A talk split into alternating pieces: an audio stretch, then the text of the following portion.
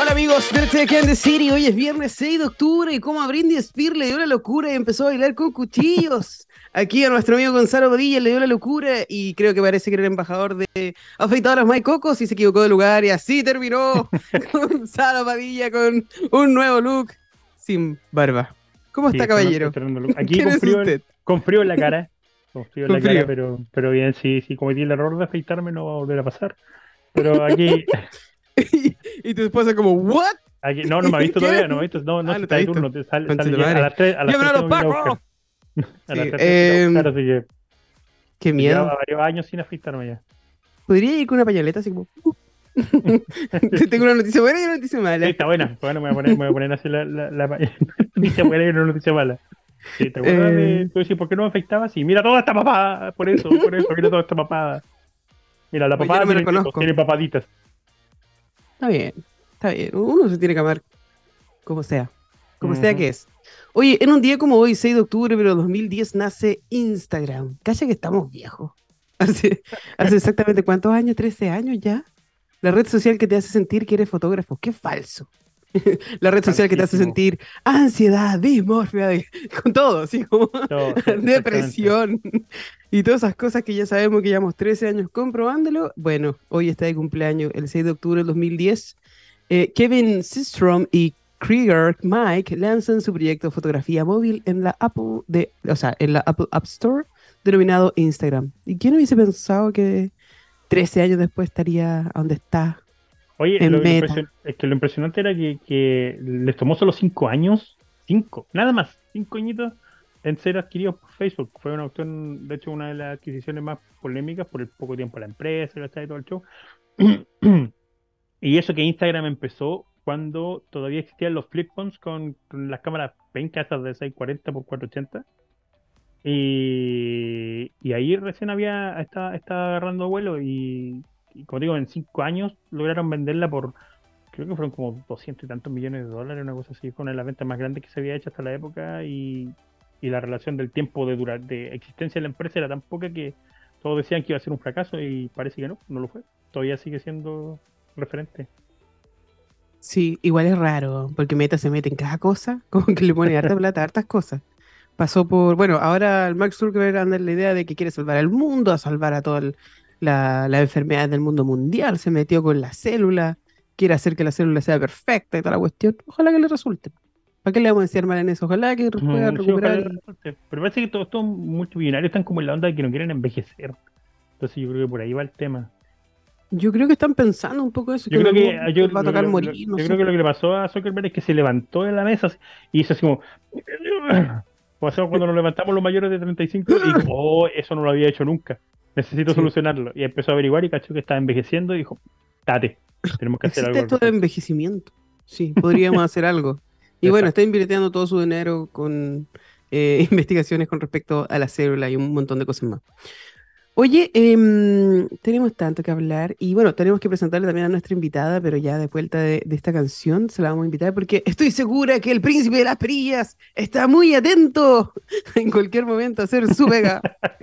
Porque él es un, profesional, estudió años para ser DJ. Estoy, estoy segura, yo estoy segura que sí.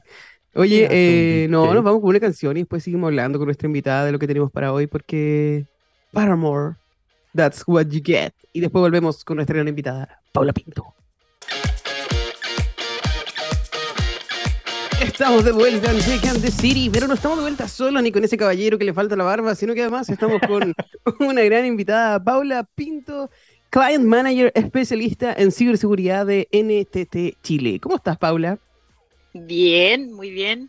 Feliz de estar acá compartiendo Bienvenida. Dile verdad, te hackearon. El mejor programa, el más entretenido de toda la, de toda la radio. En realidad, sí, como nosotros. Lo estuve escuchando, así es que me, me, gustó, me gustó ahí como, como toman, con humor. Sí, humor que, que, especial, así que no, bien, feliz. Sí, bueno, estamos acostumbrados a estar con no, Gonzalo, para ponernos pero... tenemos ADN Radio Chile. si, quieren seriedad, pueden poner la bio, bio cualquier Claro, hay, varias otras. Pero nosotros, nosotros siempre nos referimos sobre la relación y el amorío con la tecnología, porque las personas siempre van a ser lo más importante en todos los sistemas. Así que queremos saber quién es Paula Pinto y cuál es tu relación y amorío con la tecnología. A ver, yo soy eh, alguien que entró a esto por casualidad. Eso yo diría que es el primer, la primera eh, pista que puedo dar. Eh, siempre, siempre he estado en empresas de tecnología, eh, pero la verdad es que me involucré en este mundo relacionado con el negocio, que, que de alguna manera el cliente o las empresas requieren para poder abarcar todo lo que es de ciberseguridad. y en diferentes ámbitos. Entonces me empezó a enamorar porque además tiene un poco de esto de, de ir descubriendo, de ser medio investigadora, eh, hay gente muy apasionada del tema y la verdad es que yo soy bien apasionada como para, para los negocios, para conversar, para los clientes. Entonces, de ahí a poco fui a, meterme en este mundito. Y bueno, por el lado personal, llevo muchos años trabajando en tecnología, cerca, no voy a decir tantos, pero varios. Eh, sí, para que no saquemos ahí tanta conclusión. Eh, soy mamá, ahí tengo tres cabros, dos universitarios y uno que está, una que está entrando ahí en la edad de, que no pesca y que está todo el rato con el celular. Así que tengo harta historia en el, tema tecnología y la verdad es que conozco a harta gente y por eso es que yo creo que me fui de, pasando eh, al lado, no oscuro, pero a un lado bien especial que es la ciberseguridad. Oye, y para la gente que no cacha, ¿qué es esto de la ciberseguridad? Mira, yo siempre trato de decir que la ciberseguridad es como hacer el bien. Eh, en cierta manera lo que buscamos, los que trabajamos en las diferentes ramas, porque esta cuestión es inmensa, o sea, en ciberseguridad tiene gente que está en el mundo de nube, en el mundo del desarrollo, en el área del negocio, en el área de tecnología, eh, quienes construyen de alguna manera eh, todo esto, lo que busca es proteger, proteger, ¿cierto?, a, todos, a nuestra propia familia, a nuestros clientes, al usuario, a nosotros, por ejemplo, que estamos en este momento ahora conversando, ¿cierto?, en la radio y que usamos tecnología. Entonces, es proteger que nuestra data, que nuestra foto, que nuestra información, eh, que nuestro, nuestra forma de comunicarnos, eh, ¿cierto?, de alguna manera siempre esté vigente y que además esté eh, con todos los recuerdos que necesitamos para que, nuestra información, que es vital, o nuestro, por ejemplo, saldo, si hablamos de tecnología asociada al dinero, esté siempre disponible. Entonces, es hacer el bien. Yo diría que ese es el fin que tiene la ciberseguridad. El, desde, a ver, el usuario común y corriente, el que ocupa su computador para Facebook, su teléfono para TikTok, todo el asunto, desde el punto de vista de ustedes que, están metidos en esto, eh, ¿está en riesgo constantemente de que algo pueda afectar su vida cotidiana? O sea, sí. Eh, esto de cuando haciendo una analogía, Gonzalo, es lo que nos pasa un poco, lamentablemente, a, los que estamos saliendo a la calle. Cuando hoy en día, ¿cierto? Cuando uno sale en la calle, sale, por ejemplo, mirando que no te vayan a robar algo, eh, agarrando el celular, ¿cierto? Con precaución. Yo diría que esa misma como, como mentalidad es la que hoy en día tenemos que tener los que ocupamos tecnología de, de cualquier tipo. Eh, ya sea ocupar una aplicación, como por ejemplo una aplicación que es gratuita, como Facebook, como eh, WhatsApp o, cualquier otra, o cualquier aplicación de juego, eh, uno tiene que de alguna manera siempre ir pensando que puede haber algo, que nuestra data es el mayor valor, entonces siempre va a haber alguien tratando de obtener nuestra información, porque se comercializa, no simplemente porque nos van a, no somos, hay personas que de repente dicen, oye, pero yo no soy tan importante como quien le interesa mi data. La data de nosotros vale plata porque en el fondo con tu información te pueden después ofrecer, eh, eh, no sé, pues productos o, pueden de alguna manera, ¿cierto?, eh, tú ser blanco de, oye, una campaña, una campaña buena, no estoy hablando ni siquiera de una campaña maliciosa, sino que hay una información que es comercial que es muy valiosa. Entonces, pasa mucho que el usuario cuando está ocupando aplicaciones tiende a ser muy confiado. Y cuando confiamos, lamentablemente creemos en que lo que brilla es oro y la verdad es que no era oro, sino que estaba pintado y caemos en estafa, caemos, por ejemplo, en el cuento del tío, pero digital, eh, porque ya no es que en el fondo están en la calle vendiendo, sino que me, la cuentan y yo la creo, además. Y esto no es solo para la gente que, de alguna manera eh, puede no tener cultura digital, sino que podemos caer todos. cualquier ámbito, eh, con cualquier estudio eh, o gente muy especializada, de repente están, tan bien construidos que vamos a caer igual. Oye, Paula, no, no puedo evitar preguntarte, perdón, pero con, lo que estabas diciendo, porque no es como que ahora uno se meta a ver el, el Pepito Pagadoble, así se llama, así se llama, uno se quedaba ahí mirando cómo jugaban y ahí te estafaban, te robaban y todo lo demás, sino que te llega un SMS y, y, súper real, así como, oye, tu paquete, porque se está de moda, tu paquete se está demorando en la aduana, sí. como que aprieta aquí porque si no va a tener que cobrar una multa. O, ayer me llegó un mail del servicio impuesto interno, que claramente no era el servicio impuesto interno, pero era igualito. También me llegó, también me llegó, sí. era igualito. Hay algunos que, son... Que, sí, que, hay una factura no pagada, una, una, cosa así. Eh, hay algunos que son bien pencas, que copian el logo así como en baja resolución, pero si tú estás, no sé, en otra, con tu mente en 1500 cosas, y de casualidad estáis viendo el mail rápido o en el celular, quizás que no se ve tan grande la imagen, puedes caer igual. Yo, yo supe hace poco que en el Congreso estaban hablando sobre esto, sobre ponerle un paralelo al tema de la venta de base de datos, porque como tú bien dijiste, hay gente que dice, pero a qué le va a interesar tener mis datos, pero eso vale plata, pues vale plata, es importante para la gente que está vendiéndolo. Lo veo, no, no, no, no sé, quizás voy a, a, pecar un poco de, polémico, pero lo veo como difícil que logren regular algo que mueve tantas lucas. O sea, los, los datos están, estamos hablando del petróleo, el café y los datos, está, o sea, el, de, la cantidad de lucas que, que se mueven como un commodity. Entonces, eh, veo difícil que, que, que, como que terminen eh, haciendo cosas en grande como a favor de, de, nosotros, por lo que creo que lo esencial es educarnos y tratar de justamente nosotros ver y cuidarnos con la información que estamos entregando. Sí, ahí hay, efectivamente, como dice Barbarita, hay un camino que se está realizando por el, por el Congreso, bien, bien de la mano de algunos senadores, que, por ejemplo, el senador eh, Puck, que, lidera eh, de alguna manera toda la estrategia de ciberseguridad o esta, esta mirada de cómo nos va, cómo protegemos al ciudadano. Eh, no está normado, no está normado hoy en día, por ejemplo, cómo se trata el dato. Eh, la empresa, ya sea de call center o en el fondo la las grandes organizaciones eh, tienen nuestros datos, ¿cierto? Y de repente uno le sorprende que te llaman de diferentes, yo no sé cuántos, cuántos llamados tengo al día de verdad, de estos que ya aparecen spam, que te están ofreciendo, ofreciendo, ofreciendo, y de verdad que no sabes cómo, tienen el número, tienen tu nombre, eh, o sea, tienen todo. Entonces, lo que se busca es, ok, está bien, ocupa el dato, pero con tu consentimiento primero que todo. O sea, que tú sepas que cuando estás entregando información, esa información conscientemente va a ser ocupada, te fijas, para, para medios comerciales.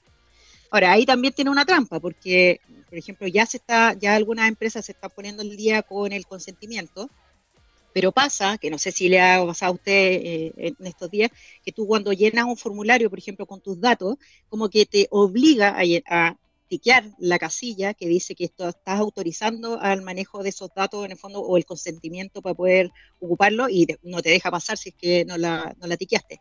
Entonces empiezan a ver igual un poco de trampa. Eh, la importancia es que uno entienda que el dato o que lo que coloca ahí eh, vale la pena en la empresa que quiera eh, que lo tenga. Porque, por ejemplo, si yo me voy a meter una página que ya de por sí es media extraña, y además me pide data importante como tu root, eh, correo o cuentas asociadas, tarjetas de crédito asociadas o algún eh, código, por ejemplo, que permita hacer un, eh, uso de, tu, información bancaria, obviamente no hay que hacerlo. Entonces ahí un poco viene también lo que dice Gonzalo, es la cultura, cómo hacemos que ciudadanos, ciudadanos desde los niños chicos, hoy en día, no sé, los que tenemos hijos y que vamos al colegio, en general vemos niños muy chicos ya ocupando tecnología, eh, aplicaciones y todo. Entonces, ellos están creciendo en el mundo digital y desde chicos, ojalá en el colegio deberíamos tener el cómo concientizamos a los niños en el riesgo de la información, de, las fotos e incluso del hacer eh, daño o el almacenar información o el compartir información que puede ser daño a otros. Entonces, es una mezcla, una mezcla entre lo que el Estado de alguna manera eh, protege al ciudadano eh, las herramientas que le da obviamente la empresa para poder hacerlo y cómo, cómo lo, norma. Y lo otro es nosotros como ciudadanos, cómo nos preparamos a nuestra familia, a nuestro hijo y, al entorno. Una, una, pena cuando, cuando uno piensa que, que la intención en general de, de, poder compartir cosas y todo eh, siempre fue buena. Yo recuerdo cuando trabajaba como como científico, como, como biólogo marino, el último viaje que hice eh, antes de, retirarme fue, eh, que fue a la Antártica. Eh, tuve la posibilidad de viajar con un router satelital mío, personal. Y por primera vez desde que hice ese trabajo como por ocho años, tuve la posibilidad de compartir a través de Instagram y de Facebook el viaje. Que, por lo demás, un, un viaje maravilloso. Entonces yo tenía un, una chica que hacía de mi community manager y yo le mandaba correos todos los días con la foto y todo el asunto. Para mí esa experiencia era espectacular cuando me volví papá, era súper tentador poder hacer lo mismo, pero eh, ya un poco más consciente y ya metido en el mundo de la tecnología y todo, me daba cuenta justamente de los riesgos que tiene y soy súper reservado con la cantidad de información que pongo a disposición en redes eh, de, mi hijo, que considero que todo el mundo lo debería hacer. De hecho, tengo un amigo que es un poco más paranoico que yo y él, tiene su propia versión de Instagram suya, él tiene su servidor, su, su, su propia línea cerrada y él, él vive en Estados Unidos, su familia vive acá entonces él comparte todo eso solo con su, con su círculo y se asegura que nadie más tenga acceso a, a, esas cosas, pero eso está hablando un, paso más allá profesional. Entonces da un poco de pena porque la intención era buena, pero la cantidad de datos que estás entregando, la cantidad de información que inocentemente estás compartiendo, claro, te pone en riesgo a ti y a tu familia. Sí, y, incluso va más allá, por ejemplo, hay aplicaciones que son profesionales, eh, que, que, si tú ingresas, por ejemplo, en algunos que para hacer eh, no sé, voy a hacer, quiero hacer una presentación muy full y todo, cuando tú ingresas a la aplicación y colocas tu dato, además dice, si uno lee bien, que tú estás entregando esa información, ese conocimiento en el fondo que es intelectual, o sea, tu propiedad intelectual para el uso de esa aplicación, gratuitamente. Solo porque te dieron el espacio, ¿cierto?, para ocupar una plantilla o para ocupar, no sé, eh, una, aplicación eh, o, algo que ya estaba previamente un poco construido, pero tú lo que hiciste fue entregarles todo tu conocimiento eh, sin nada a cambio. Entonces, hay, hay varias, efectivamente, eh, espacios que, hay que ser cuidadoso en el dato, en qué es lo que ocupamos, en que, por ejemplo, si ocupo el correo, eh, mi casilla sea la personal o la, de, la, de, la, organización, porque además ahí genero otro, otro ámbito, que es cómo yo, como persona normal, simple, pongo en riesgo a una institución, por ejemplo, si es que yo pertenezco al Estado o si yo pertenezco a una empresa que presta un servicio crítico, eh, doble factor en el fondo para ponerle eh, ojo. A mercado público. Voy a poner este pendrive en, mi computador. ¿Qué podría pasar? Claro, que lo encontré en la calle, claro, voy a fotos. Oye, sí, quería, antes de que pasemos a otro tema que necesito preguntarte, pero este tema de, de leer los términos y condiciones, debería ser casi como la ley de etiquetado, que dijera así súper claro, en tres logos te van a robar todos los datos, no sé, se van a guardar en tal lugar, no va a tener derecho a, acceder a ello para que uno tenga la decisión súper, hiper informado. Creo que podría ser una solución, lo hablamos en el capítulo anterior, anterior, anterior, no me acuerdo, pero porque al final la gente nunca lee. Entonces dice, no, si esto es gratis, esto es gratis, esto es gratis, next, next, siguiente, siguiente, a lo mismo, pero no es así. O sea, al final igual te están diciendo, y vamos a hacer inteligencia sobre esto y vamos a ocupar tus datos para lo que sea, no sé qué. Peligros, pero bueno. Y ahí viene en el fondo cómo, cómo eh, o sea, esto, aparte, la cultura viene de, que tú le tienes que entregar esa herramienta a la gente, o sea, tiene que ser parte de una campaña, parte de, que te lo enseñen en el colegio, en la universidad, en el instituto, donde sea. Es que aparte del etiquetado, como se dice, tienes que haber eh, eh, concientización. Así es. Ojalá que, bueno, yo me imagino que como parte de la habilidad esencial del siglo XXI también va a haber este proceso de internalizar eh, en, los mismos estudiantes de que si vamos a estar presentes, vamos a tener perfiles digitales, también tenemos la obligación de proteger esos perfiles digitales y quizás no darle acceso a las redes sociales aunque les moleste y cosas por el estilo, que son necesarias. Lo que decía Gonzalo, eh, él tomó la decisión de proteger a su hijo. Mi hijo son casi personas públicas porque la gente lo conocía desde antes que naciera, por ejemplo, mi último hijo pero a mí me sirvió mucho porque él nació con un problema del corazón, entonces nos ha ayudado mucho también en esta campaña de, de concientización de, de, las cardiopatías congénitas, por ejemplo. Pero sí, yo entiendo que alguien podría pescar su cara y su voz y, y mandarme un video un día y decirme, mamá, necesito ayuda. Y, y yo puedo caer porque hay tecnología para hacerlo. Entonces, es súper complejo el tema, pero, pero lo vamos a ver. Oye, una cosa que quería preguntar antes de que se nos vaya la onda era, ¿qué es esto? Porque hemos escuchado las últimas noticias del mercado público que se cayó, que no tenía respaldo, que lo hackearan, que no sé qué. ¿Cómo esto de que, de que Chile bajó recientemente 10 posiciones en términos de ciberseguridad ¿Y, qué podemos hacer? O sea, ¿por qué es así? ¿Por qué en algún momento estábamos preparados y, algo pasó entre medio? ¿Es un problema a nivel de gobierno, un problema de Estado, un problema de equipos? ¿Cómo lo ves? Eh, en, realidad son 13, que es peor. Desde el 2019 al 2022 son 13 puntos los que bajamos en la, categoría que, coloca a, los estados, porque la verdad es que lo que hace es catalogar al país en el fondo en tema de ciberseguridad. Eh, hay tres, tres, puntos que son los que, los que en el fondo marcaron en este caso la baja. Una es que fuimos víctimas de varios ataques. Y esos ataques obviamente es como que te manchan la hoja. Entonces al manchar la hoja bajas de categoría y en el fondo ya quedas como con cierto índice que, no estás bien marcado. Es como eh, una empresa que, tenga eh, problemas, por ejemplo, de, su, de accidente, ay, se accidenta la gente, va a bajar su categoría. Eso es lo que nos pasa primero que todo. Muchos mucho ataques hacen que nos baje el índice. La otra es que eh, no habían políticas. Al no haber políticas de Estado, eh, que muy antigua y que hace muy poco recién están saliendo, también hace que bajemos en esa categoría porque finalmente eh, no hay una norma que permita controlar, vigilar o, que, o auditar en el fondo cómo están las empresas o las organizaciones cumpliendo con lo que se debe hacer en el fondo para proteger.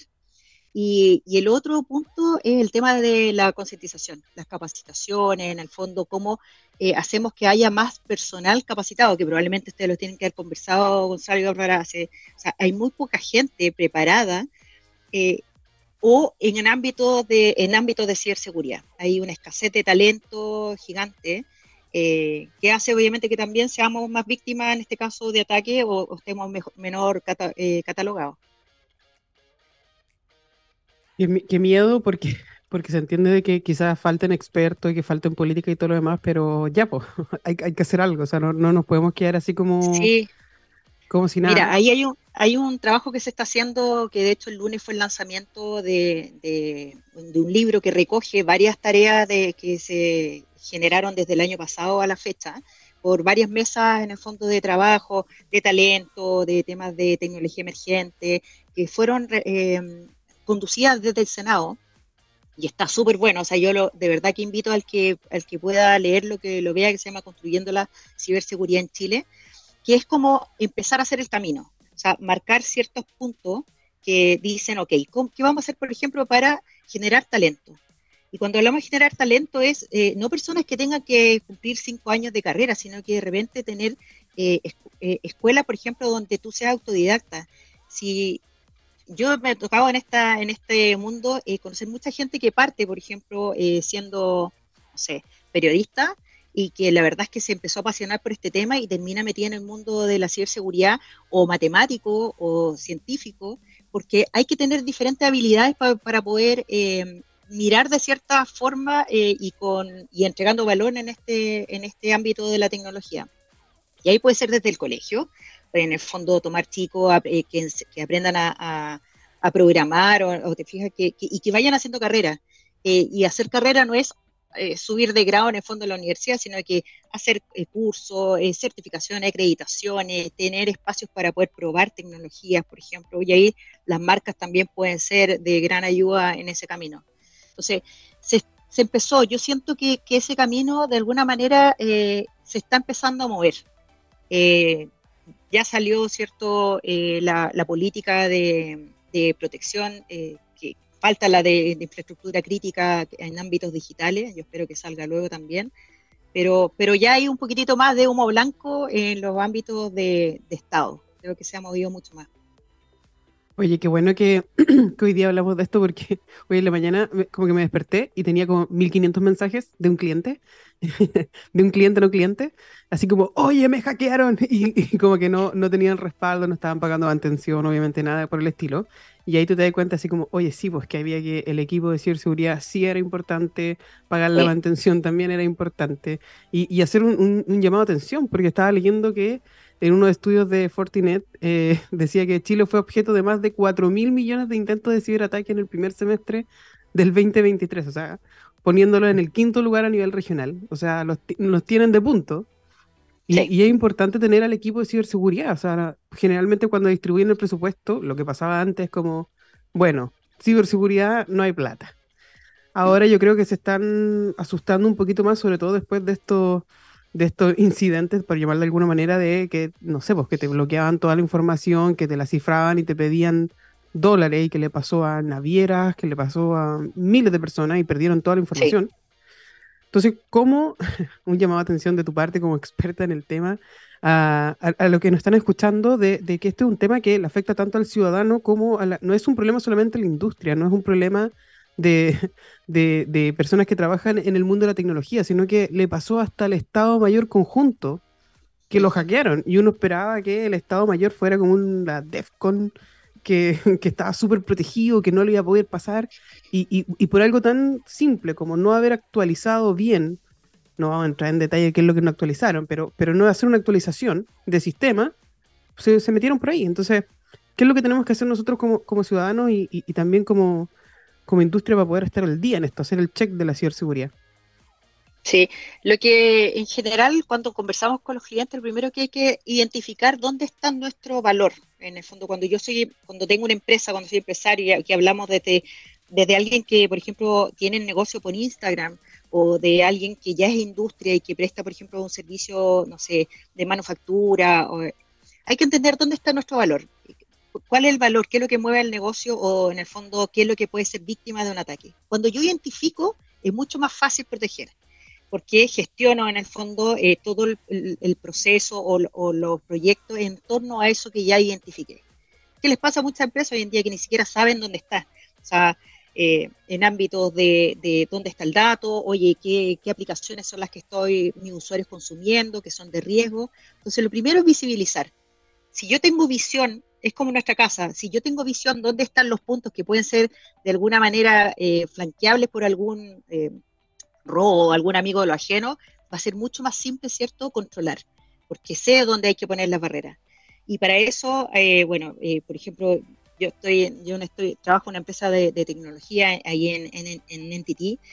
uno puede partir desde el descubrimiento. hay personas que son experta en hacerlo, o sea, no necesitamos tener un ejército de personas ni tampoco un presupuesto gigante, sino que partir entendiendo, bueno, así estoy, este es mi, es como hacer cuando vamos al doctor, ¿cierto? Y hacemos nuestro check de salud anual, así que ojalá todos lo hicieran. Y bueno, decir, bueno, esto es lo que estoy, tengo este índice más o menos bajo, esto, oye, este lo tengo súper bien, ataquemos quizás, por ejemplo, bajando, no sé, el consumo de azúcar, oye, me van a bajar todos estos índices rapidito y voy a estar mucho mejor.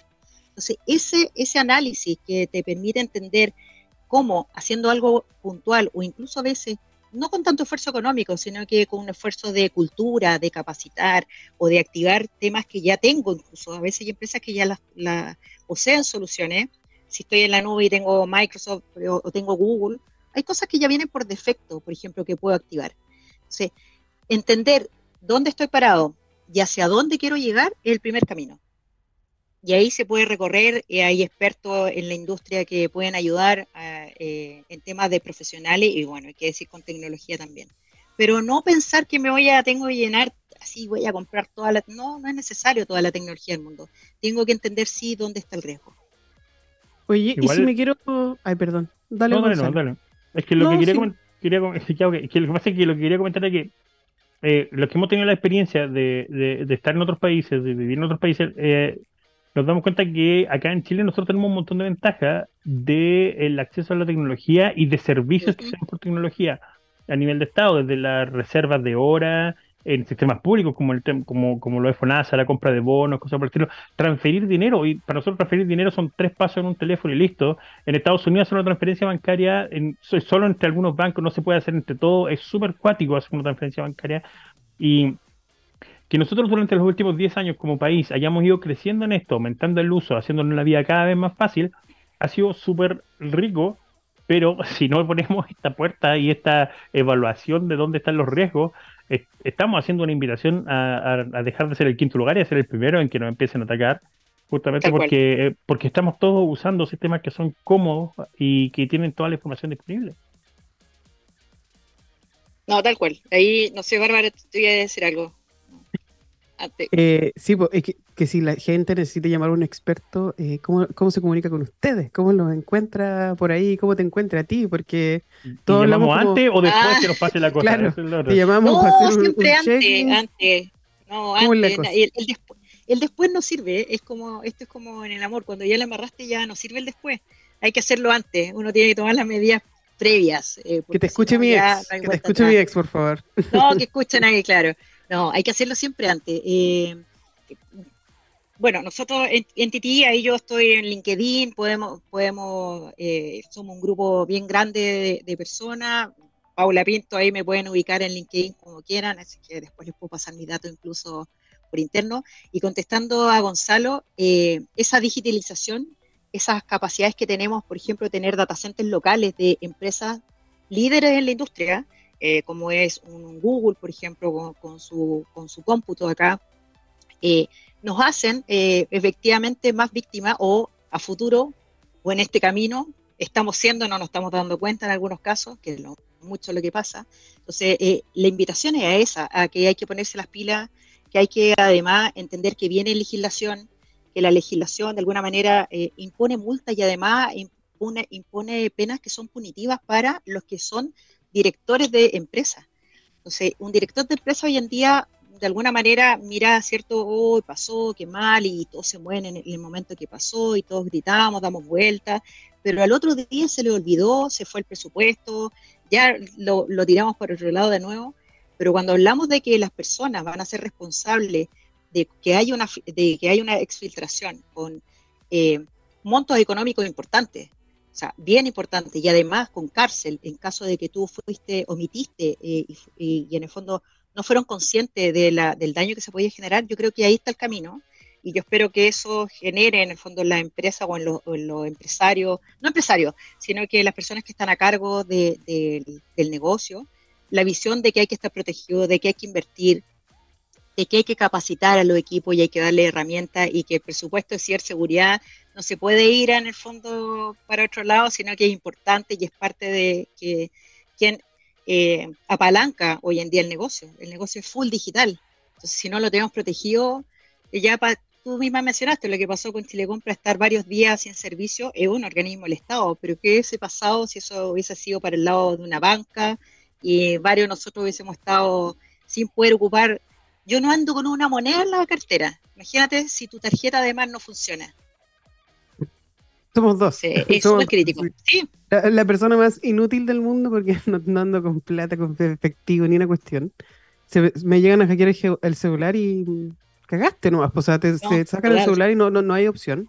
Pero sí, pues a todos los tomadores de decisiones que están escuchando, ojalá que puedan entender esto. La, el, las lucas que van para ciberseguridad, para, para todos los sistemas digitales en general, tienen que mantenerse e ir aumentando en el tiempo. Porque, como tú dijiste, todas las soluciones, todo lo que vendemos ahora es digital todo, todo lo que nosotros ocupamos está en, la, en una base digital que no puede no, no tener las lucas necesarias para mantenerse y, y, para ir también entrenándose, porque el, lo que pasó ayer no es lo mismo que va a pasar mañana, tenemos que estar preparados para cualquier ataque. Eh, lamentablemente, así como aparecen nueva inteligencia artificial, también aparecen nuevos virus, nuevos troyanos, nuevos ransomware. Hay inteligencias artificiales que también están enfocadas específicamente en el ataque. Ay, y hay tantas cosas que ahora están conectadas a Internet, porque no es solamente que eh, nosotros nuestros computadores estén conectados a Internet, sino que ahora hay lavadoras, hay una, no sé, una aspiradora que está conectada a Internet y a través de ellos mismos también tiene vulnerabilidades críticas de seguridad que se pueden meter. Me, me, hackean la lavadora y me lavan el chaleco de lana con agua caliente. ¿Te imagináis? Podría pasar.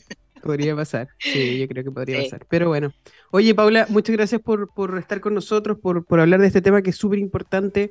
Yo sé que muchas veces se hace el llamado para que más mujeres estén en el mundo de, de, la ciberseguridad. Yo creo ah, que ahí... Sí, dime, dime, al tiro. Solo, solo, quería comentarlo porque de verdad que si no me van a, Yo pertenezco a un grupo de mujeres, eh, una, hay una comunidad de, de, mujeres en ciberseguridad que, que estamos desde el área del negocio, las chicas que hacen, eh, que están a cargo de operación, que están en el desarrollo. Eh, invito ahí a las que quieren, estamos en LinkedIn, se llama Comunidad de Mujeres en Ciberseguridad. De hecho, tenemos un, evento organizado por estas mismas mujeres ahora el 12 de, octubre, por el mes de la ciberseguridad. Eh, estamos tratando de apalancar talento femenino. Eh, las mujeres son, no es que quiera, no estoy discriminando a los hombres, que se nos da el tiro, pero hay harto, yo tengo compañeros muy power también, pero hay que dar el espacio a, a mujeres que son muy talentosas. Así que estamos en eso. Ya, vos. Eh, a, todas las mujeres que nos están escuchando, el 12 de octubre es eh, el evento y bueno, inviten también, pues yo no tenía idea que tenían un grupo, así que... te voy a mandar la invitación para que sí. vamos a estar ahí agregando a, las mujeres. No, nada, te, agradezco mucho por el tiempo, por el espacio, Titi cuando quiera. Tekken de City aquí está abierto para hablar sobre estos temas y muchas cosas más. Así que vamos con una canción porque el príncipe de las perillas, yo estoy segura que está súper atento y nos va a poner, ya no sé cómo se llama la canción, pero gracias Paula. Nos vemos próximamente. gracias. Abrazo. Bye. Bye. Paula Play.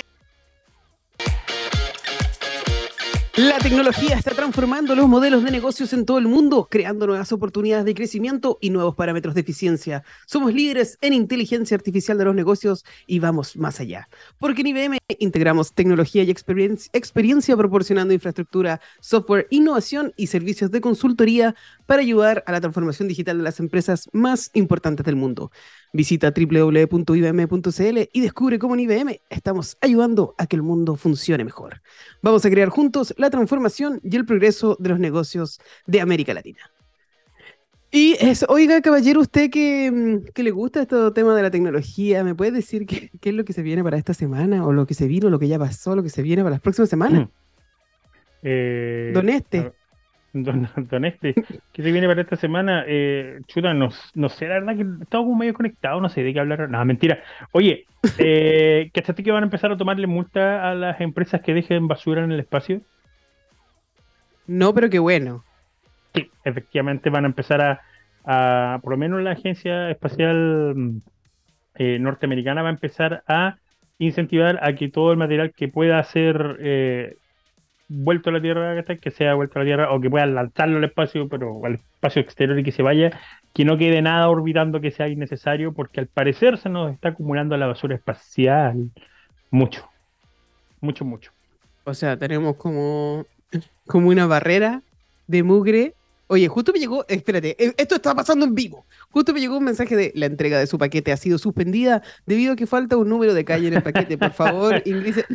Te lo juro que me llegó recién. Estamos hablando de ciberseguridad y nos están atacando aquí uh, por el a mí, también me llegó el de, a mí también me llegó el de impuestos internos y, igual ha sido como, como, como, gracioso porque tienen todas esas pifias fáciles de detectar, pero cuando estás atento, si te pillan en volada, o la mala suerte que te pillen justo cuando tú efectivamente tenías algún trámite pendiente porque tú con impuesto interno y te llega esa información, puta, te metí asustado, no sé, súper complicado para o pagáis impuestos de más, solo porque me llegó este mensaje.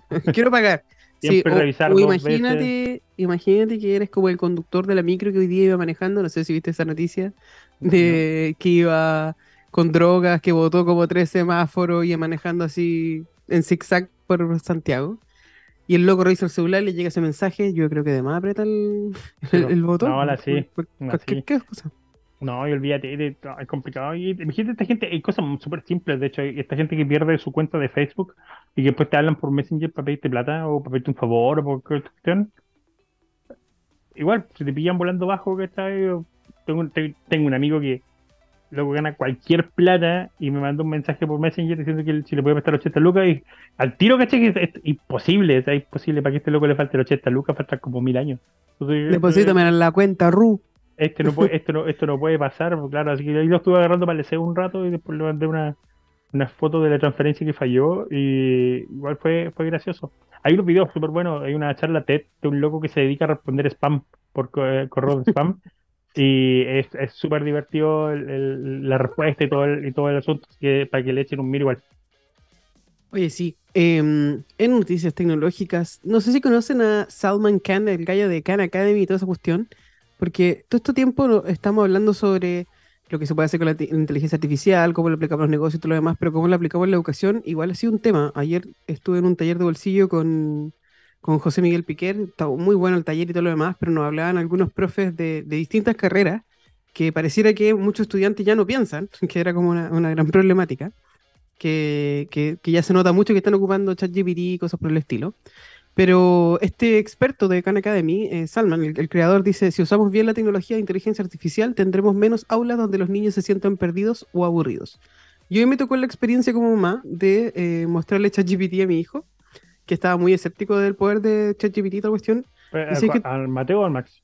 al Mateo. El Max todavía yo creo que pronto. Pronto lo voy a ocupar, pero, todavía no. Y, y, a él le cargaba porque había escuchado como, como pura mala onda, así como de, de la inteligencia artificial y toda la cuestión. Y, y sabéis que cuando uno lo ocupa bien, eh, te sirve y te hace pensar y te, y te ayuda quizás a, resolver ciertos problemas mucho más rápido. Pero claro, ahí no, ayer no, espero que no se moleste por decir esto, pero ayer nos hablaba una profe de, medicina y decía que estaba asustada y que era como la peor creación del mundo mundial, porque veía como sus estudiantes ya no estaban razonando, ni no estaban así como tomando decisiones por ello, y es como loco, cuando estén operando, no van a sacar su computador a preguntarle a ChatGPT, ¿y qué hago ahora? ¿Le corto la vena o no? Y era como obvio pero sí, pues está pasando eso también. Entonces, nosotros como, como usuarios de la tecnología, también tenemos que ponernos las pilas esto. no es como que ya que el chat GPT lo resuelva todo, sino que ver cómo nos puede ayudar a ser más productivos, cómo nos puede ayudar a revisar más rápido. Pero, pero no que piense por nosotros. O sea, nosotros idealmente, ok, o ya, filo, que piense por nosotros y nosotros ocupar ese tiempo para seguir pensando en otras cosas. Sería, sería el, escenario ideal. No quiero ser la voz al diablo, pero imagínate un escenario donde efectivamente todos estos estudiantes de medicina o, de carreras eh, científicas, ponte tú, se vayan por el lado del ChatGPT, cuando con la base de datos que existe hoy en día, tanto de, imágenes, audio, video, sonido, eh, escrito, tabla, valores, todo lo que queráis, eh, ¿Qué impediría que en el futuro estuviéramos eh, usando eh, realidad aumentada y que básicamente cualquiera pudiera hacer una cirugía? visualízalo así, te pones tu gafas de realidad aumentada, tiene el paciente, ingresa a la patología a una apendicitis, te va a decir exactamente, corta aquí, vas a ver esto, si, el paciente es obeso, te va a encontrar primero una capa de grasa, después va a esto, este es el, tejido conectivo entre intestino, pasa por aquí, pasa por allá, corta, sutura, se sutura así, pum, eventualmente podríamos llegar a un escenario, a un escenario así, pero falta mucho para que eso pase.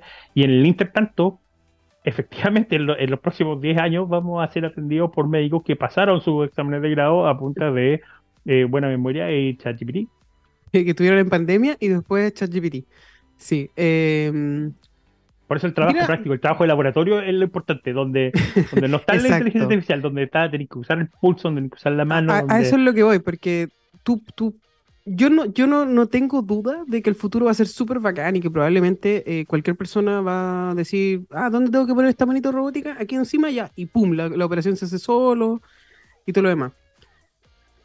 Pero si hay una llamada solar, ¿qué hacemos? O sea, como que, como que si eh, igual necesitamos un backup, ¿cachai? Igual necesitamos necesitar un, backup. Absolutamente. Eh, la, la, habilidad dura, digamos, de, de, de estar de, de, en terreno tienen, tienen que estar ahí no saco nada, no saco nada con enseñarle a mi hijo a que pida comida, si eventualmente si se corta la luz, ¿qué hace? Necesitamos que por lo menos sepa cultivar o algo por el estilo. Sería bacán, sería bacán que, que aprendiéramos a, a, rescatar oficios también que se han perdido y cosas por el estilo. Pero yo siento que sí, eh, cuando uno estudia como el origen de, de, de dónde vienen las redes neuronales y todo lo demás, tú caché también que eh, no es como que sepa todo, no es como que, como que pueda aprender a hacer todo definitivamente sí va a poder algún día operar solo y todo lo demás. Yo lo quiero llamar todavía como asistente, hasta que no lo veamos suficientemente eh, potente, porque igual existe un error, un rango de error que es del 10%, y el 10% en persona puede significar la vida o la muerte, ¿cachai? Entonces todavía no, no, no podí dejarlo en manos de, de, algo que dijo, ah, pero es que cómo funciona la red neural. El, la palabra más cercana que seguía y que tenía más peso era esta, entonces yo probé con esto y pum, lo mató. ¿Cachai? Entonces, idealmente, no, no, no confiar solamente en, eso. Pero el futuro igual se ve más o menos así. Pues, o sea, ya nosotros podemos operar a distancia, ya hay manos robóticas que son súper precisas, ya cuando, hay temas que están súper, hiper, ultra estudiados, donde hay muchos datos, eh, es, fácil hacer como una técnica y un procedimiento, un algoritmo, que es el paso uno, esto, paso dos, esto y todo lo demás. Pero todos somos distintos igual. Que, mm. y esa es la gracia también de los seres humanos, que uno, no, hay ciertas problemáticas. No solo tenemos una sola patología, ¿cachai? También hay, hay, muchos problemas, somos diferentes todo lo demás. Pero bueno. Sí, sí, pero, pero espérate, antes de que se me vaya la onda, al mismo tiempo, ayer o antes de ayer salió un estudio que decía de 4 de cada 10 adultos mayores le tienen miedo a la inteligencia artificial. ¿Cachai? Así como, como que, como que miedo. Como que, como que no, Yo creo que los adultos mayores van a ser los mayores los, más beneficiados de, de, la implementación de, inteligencia artificial. Yo también. Y ayer en el taller estaba lleno de, adultos mayores, ¿cachai? Me, me, me, encantó, porque era como entre una necesidad de entenderlo, ¿cachai? Pero, pero, ahí nos dimos, no, no, la, la, reflexión era que falta educación, ¿cachai? Que falta también sentarnos a hablar de y qué es esto, ¿cachai? ¿Para qué sirve? ¿Cómo te va a ayudar? ¿Cuál, es la implicancia de que estemos trabajando en todo esto? Y por eso es súper bueno que, que, tengamos esa instancia de, de, sentarnos y que los expertos nos digan y los que no expertos también eh, pregunten, ¿cachai? Y que hagamos una bajada y que, y que, para todos sea un conocimiento abierto, idealmente como, como todo lo que queremos en, en la humanidad que estoy haciendo la, certificación del Prompt Engineer en OpenAI y el, estoy, casi al, final. Cada vez que vaya avanzando, obviamente los plazos de código son más largos, tenéis que hacer un montón de revisiones y cosas por el estilo. Y el otro día dije, ya, no me voy a, no voy a salir del computador hasta que termine esta cosa. Y me dio lata. Y dije, a ver, voy a hacer una prueba. Y me pasé obviamente a ChatGPT y le especifiqué el, el, prompt en palabras, solo tal cual lo que necesitaba que venía de las instrucciones que, habían dado antes. Y después me, y me pasa el, código en, Python y, listo. Listo, O sea, hoy, hoy día te puedes certificar con tu propio asistente de inteligencia artificial en inteligencia artificial y que básicamente como le estoy sacando la certificación al ChatGPT. me certifiqué contigo mismo, idiota. pero bueno. sentí, un poco, sentí un poco de culpa, debo confesarlo, pero por lo menos me fui a acostar temprano. pero pudo dormir dos horas más. claro. Eh, sí. Sí, es peligroso. Pero, insisto, es una herramienta, sí, es eso, es una herramienta.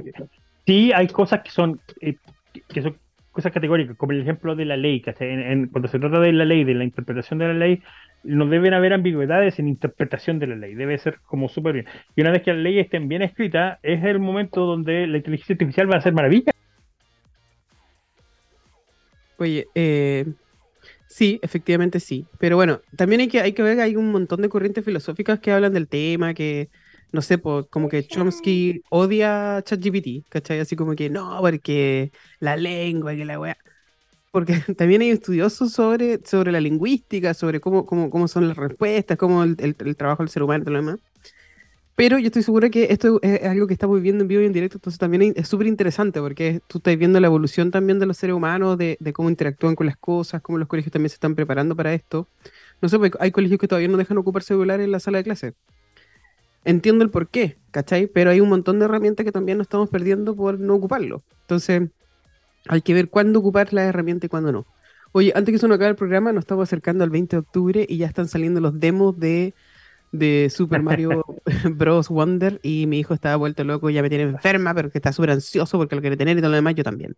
Eh, la verdad es que yo también lo he visto y, está súper bacán. Así que acuérdense, si no compró el, juego antes, eh, se va a perder del... Ahí el Spider-Man 2, ¿verdad? Que aquí hay un, fanático de la radio que cada vez que puede no acuerda del Spider-Man, pero sí. el 20 de octubre. está, impresionante. insisto, si buscaban una razón para comprarse una PlayStation 5, es Spider-Man 2. El juego está, pero a otro, a otro nivel. Creo que la experiencia del jugador es totalmente distinta. El, nivel de entretenimiento que puedes conseguir eh, con las nuevas cosas que se pueden hacer. Oh, yo ahí estoy viendo yo cómo hago para vender a Vicente y poder comprarme una, una PlayStation 5. ya sabía, si necesito un niño, un niño chiquitito, puede llamar al 555malpadre.com y recibir un niño pequeño a cambio de, de, Sí, porque necesitamos comprar una Play 5 para Gonzalo, que es lo más importante en la vida. Pero sí, oye, hay muchas cosas que tenemos que hablar sobre, por ejemplo, que la gente sea más inteligente en cómo toma decisiones en este mundo de la era digital con respecto a la inteligencia artificial, el teletrabajo y un montón de cosas más, la ciberseguridad, el tema que hablamos antes.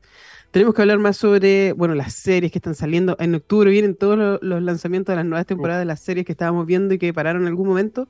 Así que póngase atento, saque su agenda y empiece a escribir porque se vienen muchas cosas, pero lamentablemente nos tenemos que ir porque ya son las 3 de la tarde. la próxima semana prometemos retomar el tema de los videojuegos y las series. Así es. Que estén muy bien. Tengo que ir a buscar a mi señora porque vamos al médico ahora. Así que un abrazo a todos y nos vemos la próxima semana. hola. nos vemos la próxima semana aquí en, en